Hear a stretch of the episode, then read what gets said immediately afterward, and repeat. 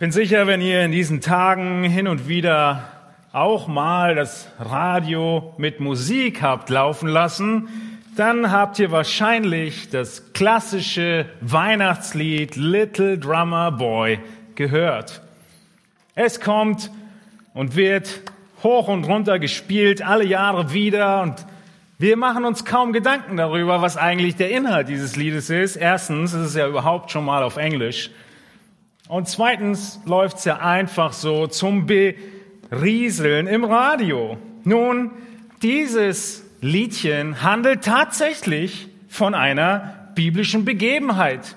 Natürlich war dieser kleine Trommlerjunge nicht an der Krippe, aber er singt von den Weisen aus dem Morgenland, die mit ihren Geschenken zu Jesus kommen und dieser kleine Trommlerjunge hat nichts kein Gold, keine Weihrauch, kein Myrrhe, als nur sein Liedchen, was er hiermit zum Ständchen singen möchte.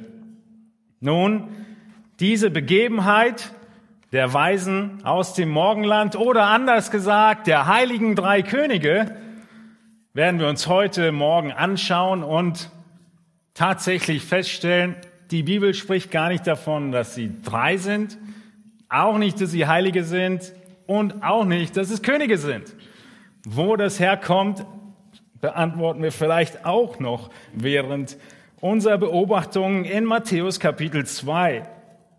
Nun, letzte Predigt am Freitag zu Heiligabend haben wir uns Matthäus 1 angeschaut und festgestellt, Matthäus hat die Absicht, den Lebenslauf Jesu deutlich zu machen, um dir die Zuversicht zu geben, dass du dein Leben tatsächlich ihm anvertrauen kannst. Dass er derjenige ist, der im Alten Testament prophezeit wurde. Wir sehen das in Matthäus 1, Vers 1, dass Matthäus damit anfängt, dies ist das Geschlechtsregister Jesu, die ganze menschliche Seite der Abstammungslinie Jesu deutlich macht und ab Vers 18 das Thema von vorgestern, die Geburt Jesu Christi nach göttlicher Abstammungslinie, nämlich dem Thema, dem großen Aspekt der Jungfrauengeburt. Nun, und hier in Matthäus 2 kommen wir zu dem dritten Punkt, den Matthäus machen möchte zur Geburtsgeschichte, nämlich dem Moment, als Jesus geboren war. Matthäus, er schreibt eigentlich an Juden. Das ist seine Hauptzielgruppe. Und er schreibt diesen Juden immer wieder, macht er ihnen deutlich im Matthäusevangelium, der Retter kommt, euer Retter, und ihr nehmt ihn nicht an. Der Retter kommt und die Heiden glauben mehr wie ihr. Und auch wenn er das hier in Matthäus 2 nicht so deutlich sagt, ist das der erste Moment, an dem Matthäus den Lesern seines Evangeliums deutlich macht, Gott ist ein Gott, der seinen Retter gesandt hat für die ganze Welt. Jesus kam unscheinbar, aber als Retter für die ganze Welt. Das große Thema hier in diesen ersten zwölf Versen im Matthäus Evangelium. Diese Abgelegenheit des Dorfes Bethlehem, hat Gott nicht eingeschränkt, Menschen aus entferntesten Ländern von der Geburt des Retters zu informieren und sie losziehen zu lassen. Dieser Text zeigt uns, dass die Verheißung Jesu wahr ist, wer suchet, wird finden. Und gleichzeitig macht es so deutlich, wie Jesus für die ganz einfachen direkt in seinem Umfeld gekommen ist, als auch für die äußerst Weisen und Gelehrten von weit, weit weg. Heute Morgen möchte ich dich aber auch warnen, warnen davor, dass das ganze, die ganze Kenntnis deiner Schrift die ganze Kenntnis des Glaubens noch längst kein Garant dafür ist, dass du im Glauben reagierst. Denn das Schockierende, was wir sehen werden, ist, Jesus kommt in das Seine und die Seinen nahmen ihn nicht auf. Wir sehen zuallererst in Matthäus Kapitel 2 in den ersten Versen, dass die fernen Gäste eintreffen. Schlagt mit mir zusammen eure Bibeln auf oder schaltet sie ein zu Matthäus Kapitel 2 und wir lesen diese Geschichte fortlaufend. Ihr, viele von euch kennen sie ja. Und wir lesen einfach mal die ersten zwei Verse zu Beginn. Matthäus schreibt, als nun Jesus geboren war in Bethlehem in Judäa, in den Tagen des Königs Herodes, siehe, da kamen Weise aus dem Morgenland nach Jerusalem, die sprachen, wo ist der neugeborene König der Juden? Denn wir haben seinen Stern im Morgenland gesehen und sind gekommen, um ihn anzubeten. Matthäus macht deutlich, Jesus ist nun geboren. Als nun Jesus geboren war,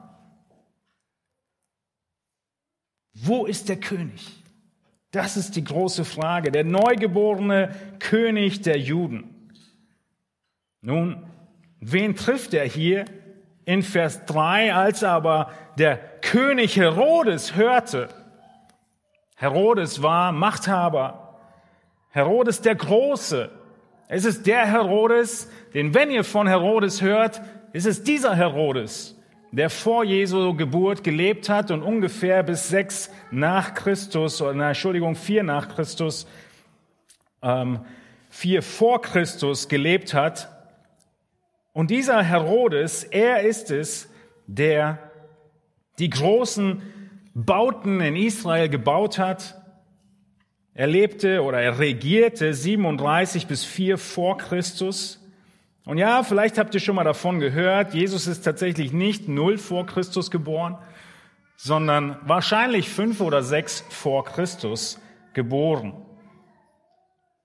Nun, dieser Herodes der Große war an der Macht. Und was denkt man wohl, wenn jemand zu einem kommt, von weit, weit her und die Frage stellt, wo ist der neue König? Du bist schon ungefähr 30 Jahre im Amt und denkst dir, ich will aber noch ein paar mehr Jahre haben. Deshalb, Vers 3, er erschrak. Aber kurz zurück nochmal zu den Weisen. Was sind das denn für Weisen? Da kamen Weise aus dem Morgenland, heißt es in Matthäus 2, Vers 1. Und wir sehen es ist nicht die Anzahl drei, sie werden auch nicht Heilige genannt und auch nicht Könige. Einfach Weise aus dem Morgenland. Wahrscheinlich gelehrte Männer, Astrologen, Geschichtsforscher, Sterndeuter. Sie konnten die Planeten beobachten. Sie hatten Einblicke ins Weltgeschehen und deshalb nennt man sie weise Männer. Aber was genau sie von Berufswegen waren, ist gar nicht so wichtig. Wahrscheinlich waren sie aber keine Könige, sonst hätte Matthäus das sicherlich angemerkt. Matthäus hat zur Absicht, dass wir merken, Menschen von weit, weit her kommen mit dem Ziel, Jesus anzubeten. Selbst dem Heiden Cornelius sagte Jesus später in Matthäus 8, auch in diesem Matthäus-Evangelium, wo Jesus sagt, wahrlich einen so großen Glauben habe ich in Israel nicht gefunden. Ja, Cornelius, der, für den das völlig in Ordnung war, dass Jesus von der Ferne heilen möge und könnte. Ist das die Aussage Jesu? Matthäus macht also immer wieder deutlich, egal wie nah du dran bist, es ist keine Garantie dafür, dass du glaubst. Diese Weisen, sie kommen aus dem Morgenland. Wieso nennt man es Morgenland? Nun, im Osten geht die Sonne auf und deswegen nennt man den Osten Morgenland. Sie kamen also aus dem fernen Osten. Und dort in ihrem Morgenland, weit im Osten, haben wir seinen Stern gesehen. Wo ist der neugeborene König der Juden? Denn wir haben seinen Stern gesehen. Achtet darauf, dass dieser Stern im Morgenland gesehen wurde. Sie haben ihre Bücher gewälzt, sind zu dem Schluss gekommen, es ist die Geburt eines Königs und sind losgezogen. Aber der Text spricht nicht davon, dass der Stern sie die ganze Zeit geleitet hätte, sondern sie haben ihn gesehen, haben dann ihre Hausaufgaben gemacht und sind losgezogen. Der Text spricht später davon, dass der Stern nochmal scheint. Was ein weiterer Hinweis darauf ist, dass er nicht sie die ganze Zeit wie unser heutiges GPS geführt hat, sondern sie waren sehr weise, dass sie überhaupt den Weg finden konnten. Außerdem waren sie nicht nur weise, sondern die Leute müssen das verstanden haben, dass diese Männer was auf dem Kasten haben. Denn wenn irgendjemand nach Jerusalem, der Hauptstadt, reingekommen wäre und die Frage gestellt hätte, wo ist denn der neue König, es hätte doch keiner Beachtung geschenkt. Aber das Auftreten dieser Männer und die Fragen und die Art und Weise, wie sie gefragt haben, war so klar, dass sie Autorität hatten, dass wir in Vers 3 sehen, Herodes erschrickt und ganz Jerusalem mit ihm. Sie erschrecken sich. Sie denken, wenn die kommen, um Jesus anzubeten, da muss was dran sein. Oder wenn die kommen und einen neuen König suchen, so sollten wir besser sagen. Was tun sie? Sie kommen nach Jerusalem. Wir sehen in Vers 2 eine kleine wichtige Beobachtung, warum denn ganz Jerusalem nun erschrickt. Sie kommen nach Jerusalem, die Weisen aus dem Morgenland, und Vers 2 heißt es, die sprachen. Nun, die griechische Zeitform gibt uns hier den Hinweis, dass das ein fortlaufendes Sprechen war. Wir können uns das vorstellen. Ich meine, wenn du irgendwo hinkommst und nicht auf den Mund gefallen bist, sondern eine wichtige Mission hast, dann fragst du und quatschst du jeden an, den du triffst. Ich meine, diese Männer sind von weit, weit hergekommen, um einen König zu suchen. Natürlich gehen sie davon aus, dass die erste Person vor den Toren Jerusalems, die sie treffen, Bescheid weiß.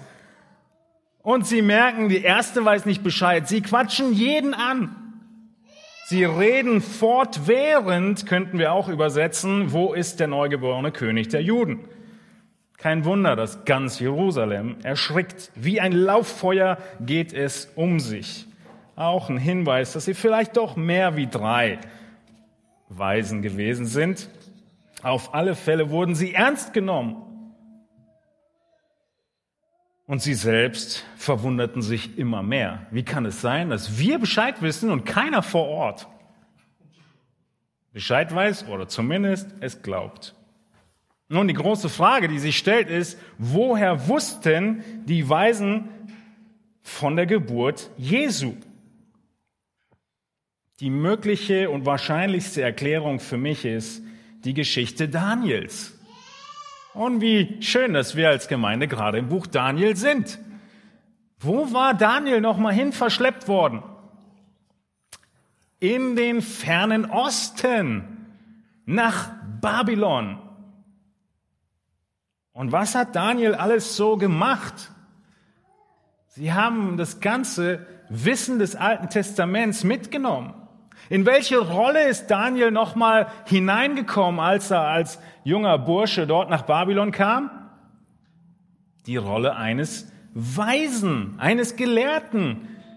Er war in dieser Top-Liga der Gelehrten und Deuter. Wir wissen aus Daniel 1, auch er musste viel studieren, was die Sterne angeht. Und mit hoher Wahrscheinlichkeit wissen die Weisen aus dem Morgenland, haben sie viel Wahrheit des Alten Testamentes aus der Wegführung Israels. Allem voran haben sie, wenn es so war, Daniel 9 gehabt. Was stand nochmal in Daniel 9? Die 70 Jahrwochen. die Prophezeiung Daniels, besser gesagt die Antwort auf Daniels Gebet, wann denn endlich Jesus kommt, der Messias, und der Engel antwortet ihm und sagt ihm, Daniel, ich sag's dir, 70 mal 7, in 490 Jahren kommt er. Nun, das waren weise Männer, die konnten sogar die Zeit ungefähr berechnen. Und deshalb sind sie losgezogen, um ihn anzubeten. Sie haben geglaubt, was sie für Wahrheit hatten. Und selbst wenn sie nicht aus der Gegend kamen, hatte Gott irgendeinen Weg gefunden, ihnen deutlich zu machen, ein Teil, ein wenig Licht zu geben, um klar zu sehen, wir müssen losziehen. Nun, wenn wir das uns auf der Karte mal anschauen, dann wäre Babylon, das sind die verschiedenen Theorien, wo sie denn hergekommen sein könnten. Ja, die Theorie aus dem Jemen, sie äh, ist aufgestellt worden, weil die Geschenke, die diese Weisen mitgebracht haben, typisch waren fürs Jemen, ist aber ein schwaches Argument. Babylon wäre weit klar direkt im Osten und egal, ob sie nun von weit, weit her im Osten kommen oder aus Babylon ungefähr da in der Mitte, das ist der Weg, den sie zurückgelegt haben. Wenn wir das in Google Maps mal eingeben, dann kommen wir irgendwie, je nachdem, wo genau sie herkamen, auf zweieinhalb bis äh, 1000 Kilometer. 1200 bis zweieinhalbtausend Kilometer. Nun, wenn wir die ähm, Heiligen Drei Könige am 6. Januar feiern, dann ist das ein bisschen sportlich für damalige Zeiten. Es waren eher viele Monate, vielleicht sogar ein ganzes Jahr, dass sie gewandert sind. Sie sind von weit her gekommen.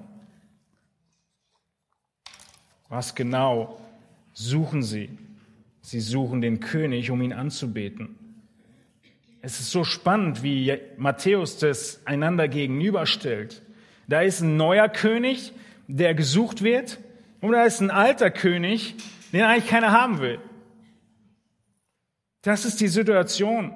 Aber es ist kein Problem für Gott, dass hier die Weisen kommen und, wie wir als zweiten Aspekt nun sehen in Vers 3, die nahen Einwohner von nichts eine Ahnung haben.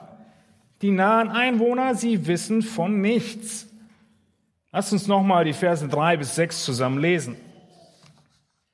Als das der König Herodes hörte, erschrak er und ganz Jerusalem mit ihm. Und er rief alle obersten Priester und Schriftgelehrten des Volkes zusammen und er fragte von ihnen, wo der Christus geboren werden sollte. Sie aber sagten ihm, in Bethlehem, in Judäa, denn so steht es geschrieben durch den Propheten, und du, Bethlehem im Land Juda, bist keineswegs die geringste unter den Fürstenstädten Judas, denn aus dir wird ein Herrscher hervorgehen, der mein Volk Israel weiden soll.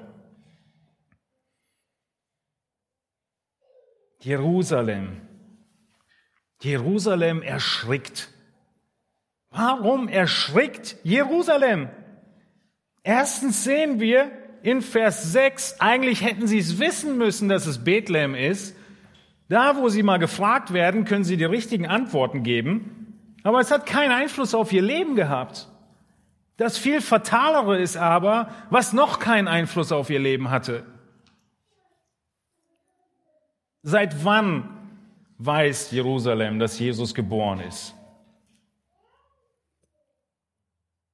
Nehmen wir der Einfachheit halber an, die Weisen sind ein Jahr lang gewandert, dann wissen sie es seit einem Jahr. Von wem weiß Jerusalem, dass Jesus geboren ist? Von den Hirten in Lukas 2, Vers 13 haben wir doch vorgestern gelesen. Plötzlich war bei dem Engel die Menge der himmlischen Herrscher, die lobte Gott und sprach, Herrlichkeit ist bei Gott in der Höhe und Friede auf Erden und unter den Menschen Gottes Wohlgefallen. Und als die Engel von den Hirten weg in den Himmel zurückgekehrt waren, da sprachen die Hirten zueinander, lasst uns doch bis nach Bethlehem gehen und die Sache sehen, die geschehen ist, die der Herr uns verkündet hat. Vers 16, sie gingen eilends und fanden Maria und Josef, dazu das Kind in der Krippe liegend. Und hier ist der Schlüssel in Lukas 2,17. Nachdem sie es aber gesehen hatten, machten sie es überall bekannt, dass ihnen was ihnen über dieses Kind gesagt worden war. Und alle, die es hörten, verwunderten sich über das, was ihnen von den Hirten gesagt wurde. Was haben sie bekannt gemacht? Die Worte, die die Engel ihnen gesagt haben. Was haben die Engel ihnen gesagt? Lukas 2,11. Denn euch ist heute in der Stadt Davids der Retter geboren, welcher ist Christus der Herr. Jerusalem kannte die Wahrheit, aber sie haben sie belächelt. Lukas sagt, sie verwunderten sich über das, was die Hirten gesagt haben. Nun, als die Weisen kamen, erschrecken sie.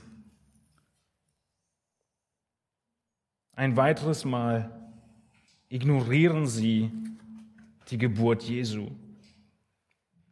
Sie wissen so viel. Sie wissen offensichtlich, es muss Judäa, äh, Entschuldigung, Bethlehem in Judäa sein, nach Matthäus 2, Vers 5. Die Priester und Schriftgelehrten geben schnell die Antwort. Wo ist der König? In Bethlehem. Bethlehem, der Stadt von Ruth und Boas, von Noemi, von Davids Heimat und Salbung. Das Kind hier im Text wird König genannt, wird Christus genannt und wird in Vers 6 Herrscher genannt. Sie wissen alles, sie haben die Texte, aber sie handeln nicht danach. Was für ein großer Kontrast. Die Leute vor Ort sind unwissend. Das moniert Jesus immer und immer wieder. Die Frage ist, warum waren sie so verblendet? Warum waren die Schriftgelehrten, die so schnell diese Antwort geben konnten, Bethlehem, so verblendet und haben das ganze Jahr über nicht reagiert auf diesen Retter?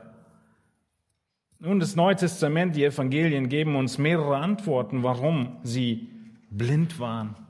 Und ich möchte dich heute Morgen fragen, du bist hier, was dafür spricht, dass du großes Interesse hast an der Bibel.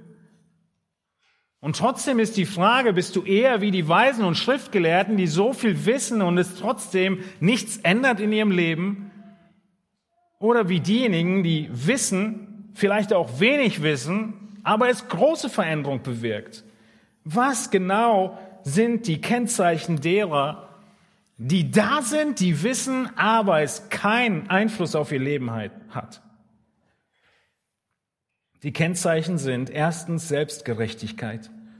Selbstgerechtigkeit macht dich blind. Den Pharisäern wird beispielsweise in Matthäus 9,11 Selbstgerechtigkeit zugeschrieben. Als selbstgerechter Mensch schätzt du dein Leben als besser dar, als heiliger als das Leben von anderen.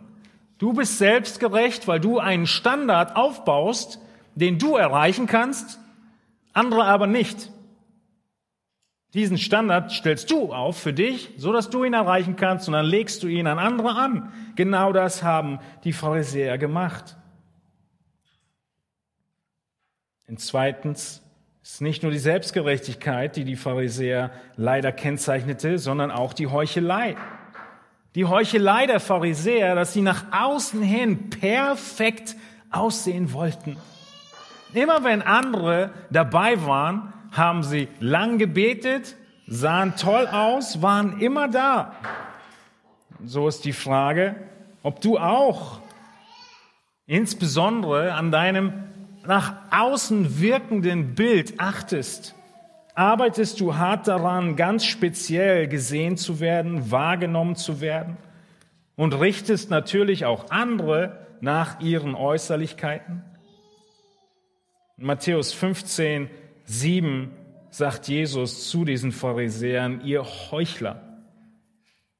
Jesaja hat treffend gesagt, dieses Volk naht sich mir mit seinem Mund und ehrt mich mit den Lippen, aber ihr Herz ist fern von mir.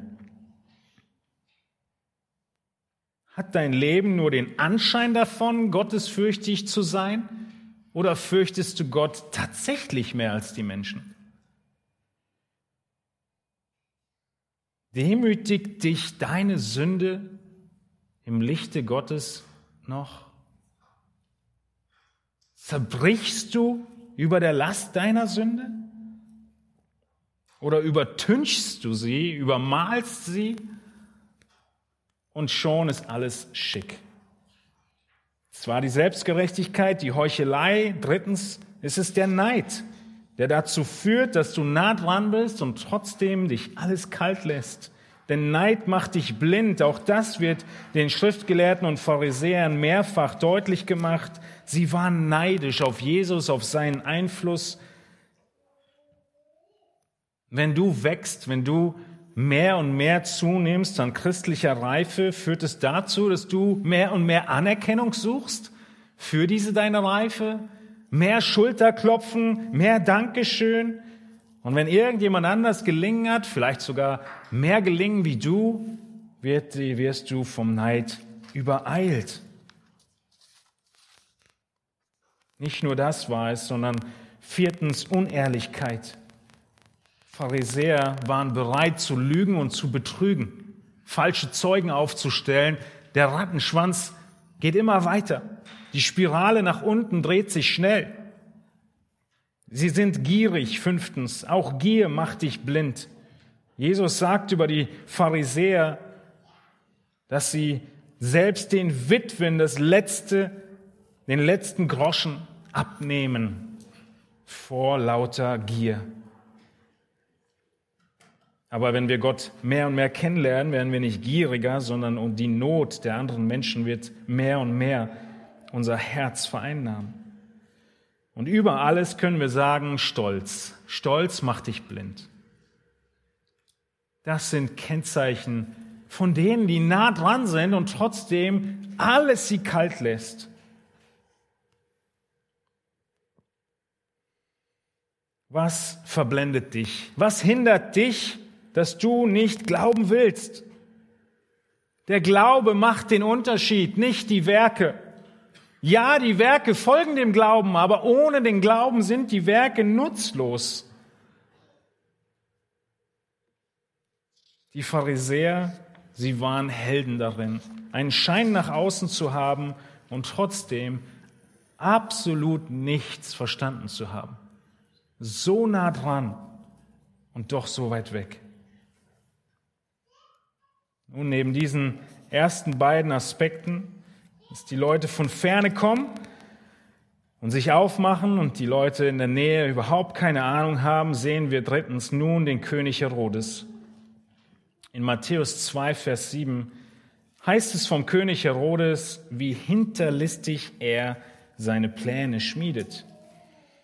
Lass uns nochmal in Matthäus 2 hineinschauen, die Verse 7 und 8 lesen.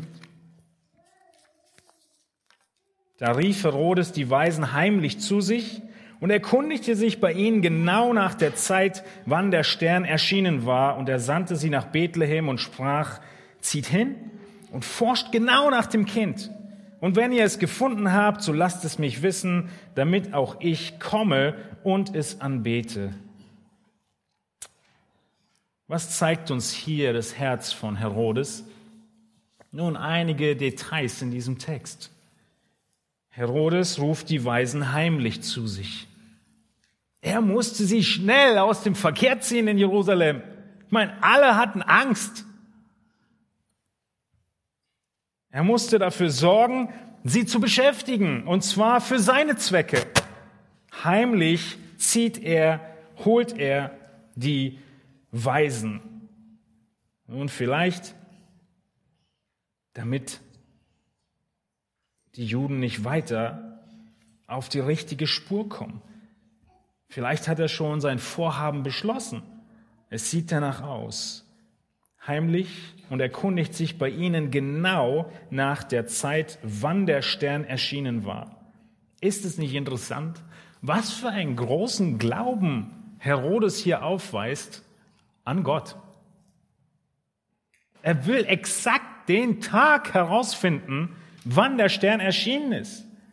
Offensichtlich schenkt er diesen weisen Glauben. Das griechische Wort, was hier steht, ist akribos. Genau sollten Sie es sagen, akribisch genau. Die Zeit ihm sagen, wann der Stern erschienen ist. Er hat großes persönliches Interesse. Das ist zumindest den Anschein, den er den Weisen gibt. Forscht genau. Nun, wir müssen verstehen, selbst der Satan handelt nur nach dem, was bereits geschieht. Er kennt die Zukunft nicht. Selbst der Satan hat verstanden, dass hier gerade der Messias geboren ist. Der Teufel kannte die Prophetien besser noch wie die Schriftgelehrten. Und der Teufel selbst nutzt hier Herodes, um diesen Retter schnell aus dem Verkehr zu ziehen. Von Beginn an am besten aus dem Verkehr ziehen. Und doch sehen wir, der Satan ist nicht allwissend, er kriegt es erst mit, wo es passiert ist, und er ist vor allem nicht allmächtig, denn die Weisen, sie werden überleben. So viel vorweg. Und auch das Jesusbaby wird überleben. Also, die fernen Gäste, sie kommen, die nahen Einwohner wissen von nichts, der hinterlistige König schmiedet seine Pläne. Nun, viertens sehen wir, die gehorsamen Glaubenden, sie finden den Retter. Vers 9 bis 11 heißt es weiter in Matthäus 2. Und als sie den König gehört hatten, zogen sie hin. Acht Kilometer von Jerusalem nach Bethlehem. Und siehe, der Stern, den sie im Morgenland gesehen hatten, ging vor ihnen her, bis er ankam und über dem Ort stillstand, wo das Kind war. Als sie nun den Stern sahen, wurden sie hoch erfreut. Und sie gingen in das Haus hinein und fanden das Kind samt seiner Mutter, Maria, seiner Mutter. Und wir merken, wie ich gerade schon sagte, der Stern war nicht die ganze Zeit da, sondern hier kommen sie aus Herodes Tür heraus und boom, ist der Stern wieder da. Und sie freuen sich riesig. Sie wurden sehr hoch erfreut. Mega steht da im Griechischen. Mega Freude über diesen Stern. Sie wissen, ah, wir sind auf dem richtigen Weg. Die lange Reise hat sich gelohnt und ja, jetzt geht der Stern ihnen voran, wie der Text es auch deutlich macht. Die Tatsache, dass dieser Stern vor vielen Monaten erschienen ist, wieder weg war und jetzt, wo sie aus der Tür Herodes rauskommen, wieder erscheint, machen eine physikalische Erklärung dieses Phänomens sehr unwahrscheinlich, weil er eben weg war viele Monate und jetzt wieder erschienen ist und direkt über dem Haus wie so ein Suchstrahler stehen bleibt. Es ist tatsächlich Gottes Führung für diese Weisen und die Beendung ihrer Suche. Große Freude, mega Freude. Was tun sie nach dem Text? Sie gehen in das Haus hinein. Oh, sind die Weisen nicht immer an der Krippe gewesen? Bei all unseren Bildchen? Nun, sie kamen in ein Haus. Klar, Jesus ist im Stall in der Krippe geboren, weil er keine Herberge war. Warum hat er nochmal keine Herberge? Weil ganz Israel nach Jerusalem kam. Die sind aber nach paar Tagen alle wieder nach Hause gegangen und Josef und Maria mieten sich eine Wohnung in Bethlehem und warten erstmal ein bisschen ab. Sie sind da tatsächlich sesshaft geworden, ungefähr für ein paar Monate. Ja, ganz genau so lange, bis die Weisen da waren, denn wo die Weisen weg sind, passiert was mit Jesus? Er muss fliehen nach Ägypten. Also deutlich, die Weisen gehen in das Haus hinein. Jesus war nicht mehr das neugeborene Kindlein, sondern ein bisschen älter, einige Monate alt. In Vers 11 lesen wir vom Höhepunkt der ganzen Geschichte. Da fielen sie nieder und beteten es an und sie öffneten ihre Schatzkästchen und brachten ihm Gaben, Gold, Weihrauch und Myrrhe. Matthäus macht deutlich, hier kommt der Höhepunkt mit diesen vier Verben. Sie fielen nieder, sie beteten an, sie öffneten die Schatzkästchen und sie brachten Geschenke dar. So erzählt Matthäus mit Eindringlichkeit diese Geschichte. Mission accomplished. Sie sind angekommen. Sie haben ihn gefunden und sie beten an. Sie huldigen ihn. Die Bibel macht an jeder Stelle deutlich, dass Gott nie möchte, dass jemand einen Menschen anbetet. Niemand wehrt den Weisen hier, was zeigt, Jesus war Gott und er war würdig angebetet zu werden. Betest du diesen König an? Huldigst du ihm? Dieses Wort, sie beten an, heißt auf die Knie zu fallen, Füße zu küssen. Und das war das Ziel ihrer langen Reise und Suche. Sie beten an, sie beten den König in der Krippe an. Ja, er ist ein kleines Kind in der Krippe, aber sie wissen, wer er wird, wer er ist, der König, der neue König. Der König, an den sie glauben. Der Glaube, der zu dem Gehorsam geführt hat, dass sie aufbrechen. Und der Glaube, der zum Segen geführt hat, dass sie finden. Dieses Anbeten ist ein anderes Wort für unterwerfen. Diese Weisen unterwerfen sich diesem Kind in der Krippe. Und nun bringen sie da ihre Geschenke. Klar, es sind drei Geschenke, daher die Geschichte mit den drei Weisen. Vielleicht waren es mehr, vielleicht weniger. Woher kommen die Könige? Die drei heiligen Könige. Ne? Warum Könige? Nun, in Psalm 72 heißt es in Vers 15, dass die Könige der Nationen dem Retter Geschenke geben werden und auch Gold ist in Vers 15 genannt, Psalm 72. Daher kam die Tradition, dass es Könige sein könnten. Hm, kann aber auch sein, dass Psalm 72 oder wahrscheinlich so noch aussteht, diese Erfüllung. Die nahen fernen Gäste treffen ein, die nahen Einwohner wissen von nichts. Der König schmiedet Pläne, aber die gehorsamen Glaubenden finden den Retter. Wie viel Licht hatten diese Weisen? Wie viel Wahrheit kannten sie aus der Bibel? Nicht viel. Klar, es kann sein, dass sie verschiedene Schriften des Alten Testaments doch hatten, wenn die Theorie mit Babylon stimmt. Vielleicht stimmt sie aber auch nicht. Auf jeden Fall hatten sie wenig Licht und sind trotzdem diesem Licht gefolgt, im Gehorsam, in Aufopferung, im Glauben, allem voran, und wurden gesegnet. Und ähnlich wie ich euch gerade die Frage stellte, oder die Auflistung gab, wie die Pharisäer denn gekennzeichnet wurden, wie es denn sein kann, dass man so nah dran ist und doch so weit weg. So ist die große Frage hier in diesem Kontrast, den Matthäus uns gibt, wie viel Licht brauchst du? Wie viel Licht brauchst du, um den rechten Weg einzuschlagen? möchte ich aufrufen, lebe im Gehorsam mit nach all dem, was du weißt. Schieb es nicht auf, wie die Jerusalemer Leute, die einfach mal ein Jahr lang alles auf die weite Bank geschoben, geschoben haben. Wie viel Licht brauchst du? Es sind verschiedene Bereiche, in denen Licht da ist und wir es einfach nicht wahrhaben wollen. Wie das, was über Jesus gesagt wird, er kam in das Seine und die Seinen nahmen ihn nicht auf, selbst uns mit beinhalten kann.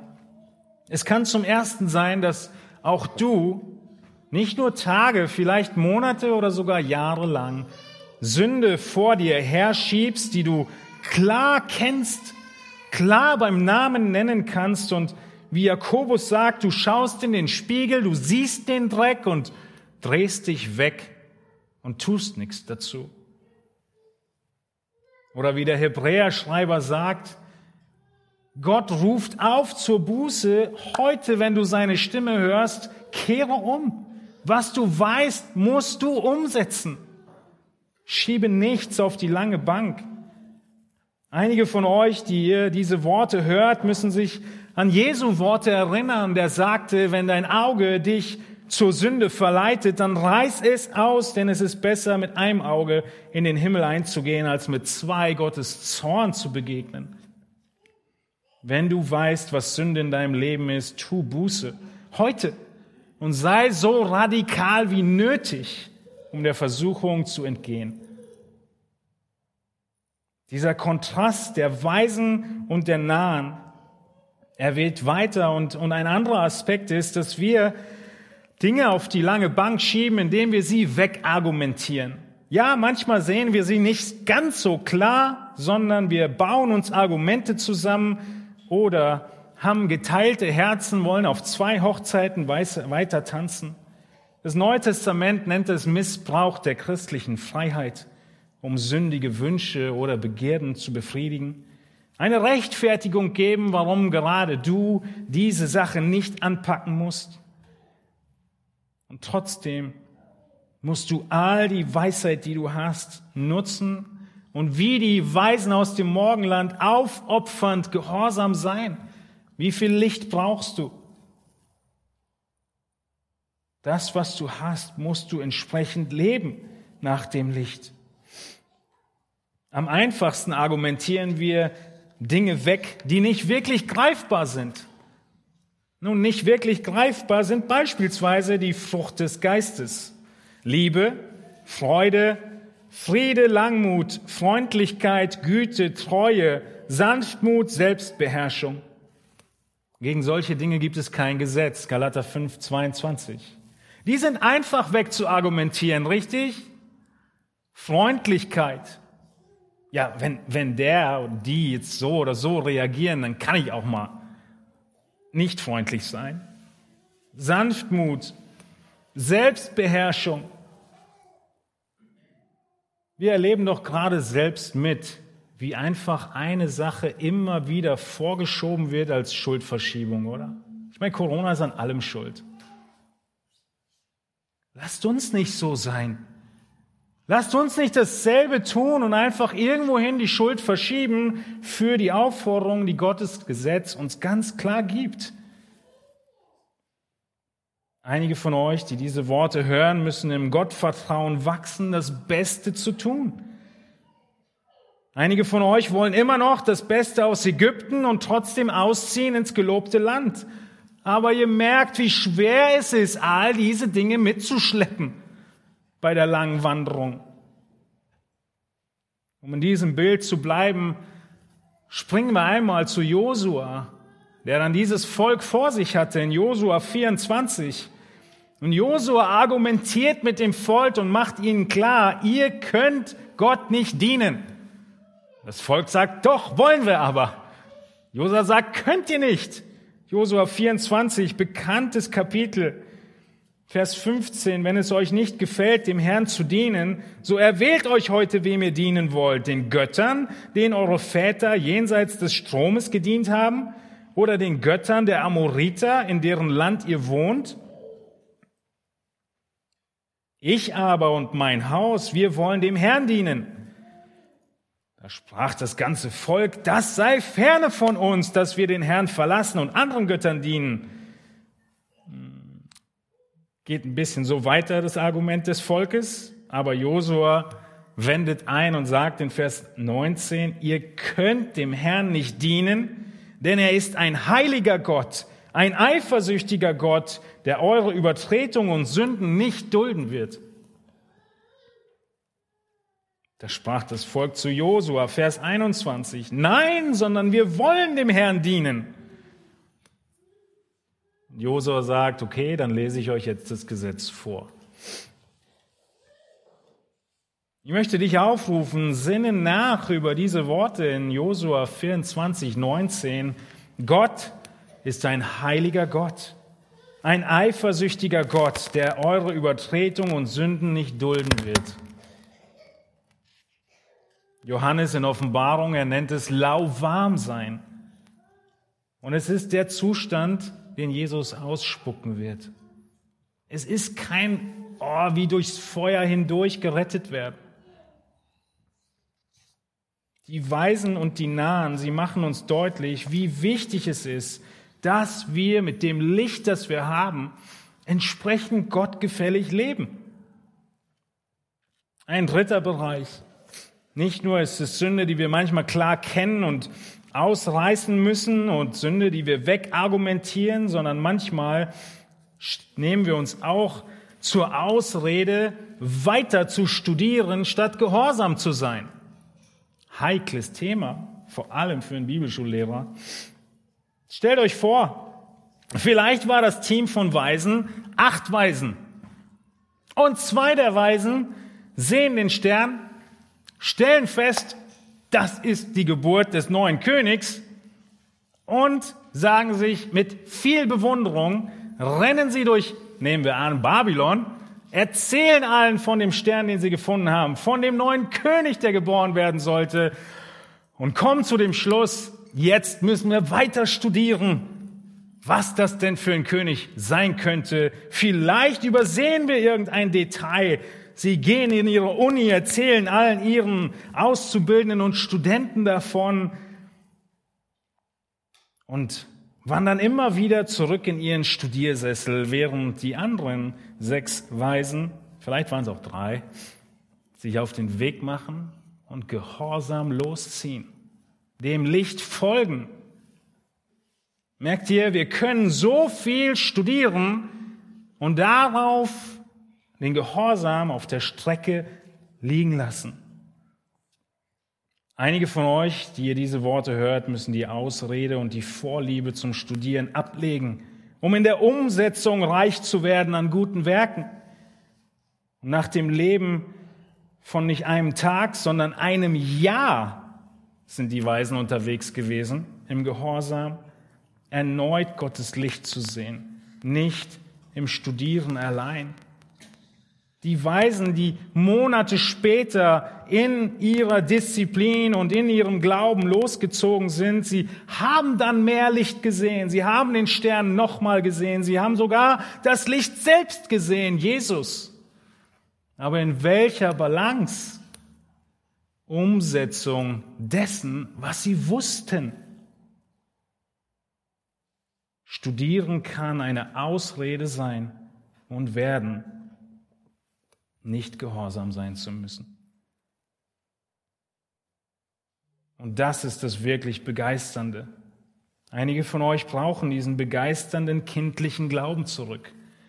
Was bewundern wir so am kindlichen Glauben? Dass er die Wahrheiten annimmt, ja, aber der kindliche Glauben, er ist vor allem so schön, weil er absolut darauf vertraut, dass das, was es glaubt, eintrifft und danach handelt. Es ist nicht Theorie, dieser kindliche Glaube, sondern es ist immer Praxis. Vielleicht brauchst du mehr vom kindlichen Glauben, vom Vertrauen auf deinen himmlischen Vater. Zu tun, was du weißt, was richtig ist zu tun. Und Johannes 14, 21 macht uns deutlich, mit mehr Licht kommt Gehorsam und mit Gehorsam kommt mehr Licht. In Johannes 14, 21 heißt es, wer meine Gebote festhält und sie befolgt, der ist es, der mich liebt. Wer aber mich liebt, der wird von meinem Vater geliebt werden und ich werde ihn lieben und mich ihm offenbaren. Gehorsam zeugt von deiner Liebe. Gehorsam führt zur Liebe Gottes zu dir. Gehorsam wird zu mehr Offenbarung Gottes für dich führen. Also such nicht mehr Licht, ohne gehorsam zu sein. Das funktioniert nicht. Nun, als letztes ist es vielleicht einfach, dass du nicht genau weißt, was das Richtige ist zu tun. Es ist nicht das Studieren, was dich abhält, gehorsam zu sein, sondern der Zweifel. Der Zweifel daran, ob diese oder jene Entscheidung wirklich die beste ist. In Philippa haben wir schon mehrere Predigten zu diesem Thema gehört gehabt, dass nämlich wir ohne Zweifeln und Murren Zeugen sein sollen in dieser verdrehten Welt. In Philippa 1 haben wir gesehen, wie Paulus für die Philippa betet und sagt, ihr sollt wachsen in Erkenntnis und Liebe, damit ihr mehr Urteilsvermögen habt, damit ihr wisst, was das Beste ist zu entscheiden. Ja, manche von euch, die diese Worte hören, müssen mehr studieren, um klarer zu wissen, mehr Erkenntnis zu haben, zu unterscheiden zwischen dem Allerbesten und dem Guten, sodass wir am Ende treu vor Gott dastehen können. Nun die Frage, die wir hier als zweites großes Prinzip sehen im Bericht der Weisen aus dem Morgenland ist, wie viel Licht brauchst du? Ja, das riesige Thema ist, Gott rettet die Heiden. Das ist Matthäus Hauptanliegen. Aber der Kontrast im restlichen Evangelium ist, die nahen, die direkt da sind, sehen es nicht.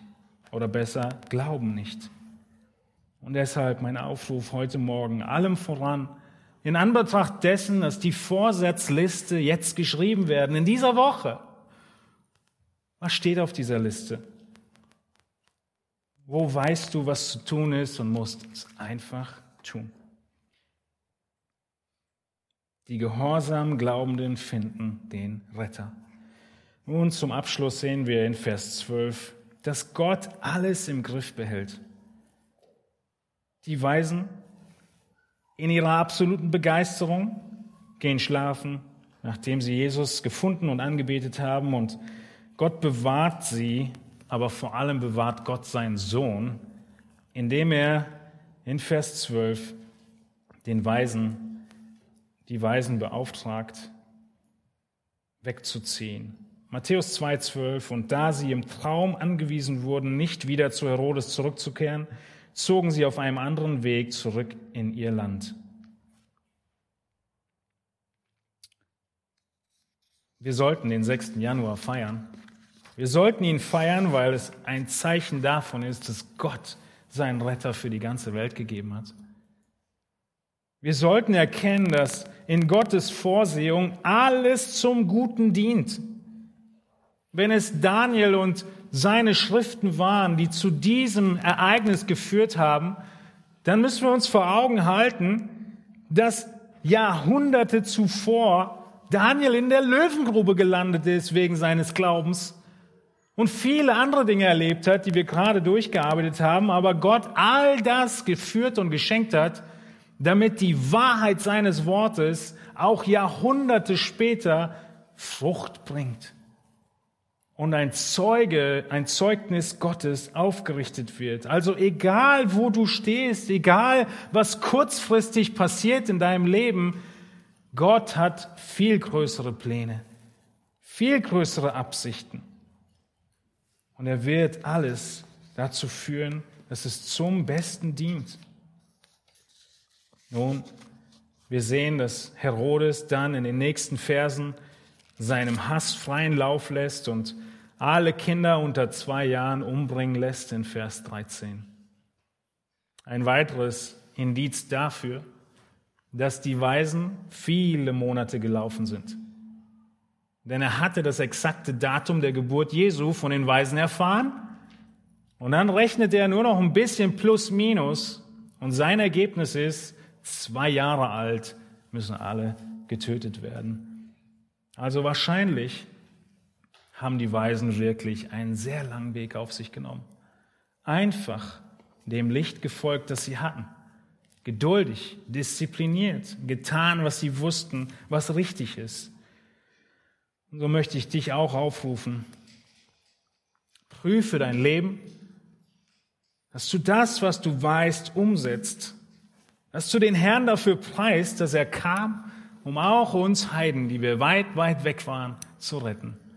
Und für sein großartiges Werk, wie er Licht schenkt, wie er dich geführt hat, wie er du heute weißt, was du weißt, aber du mit diesem Wissen hast du Verantwortung. Und sei ermutigt, dass Gott die Heiden retten will. Also auch unsere Gesellschaft, unsere Nachbarschaft und jeden Einzelnen, der in unserem Leben steht. Lasst uns zum Abschluss beten. Ihr dürft aufstehen dazu. Wir singen im Anschluss noch ein Lied.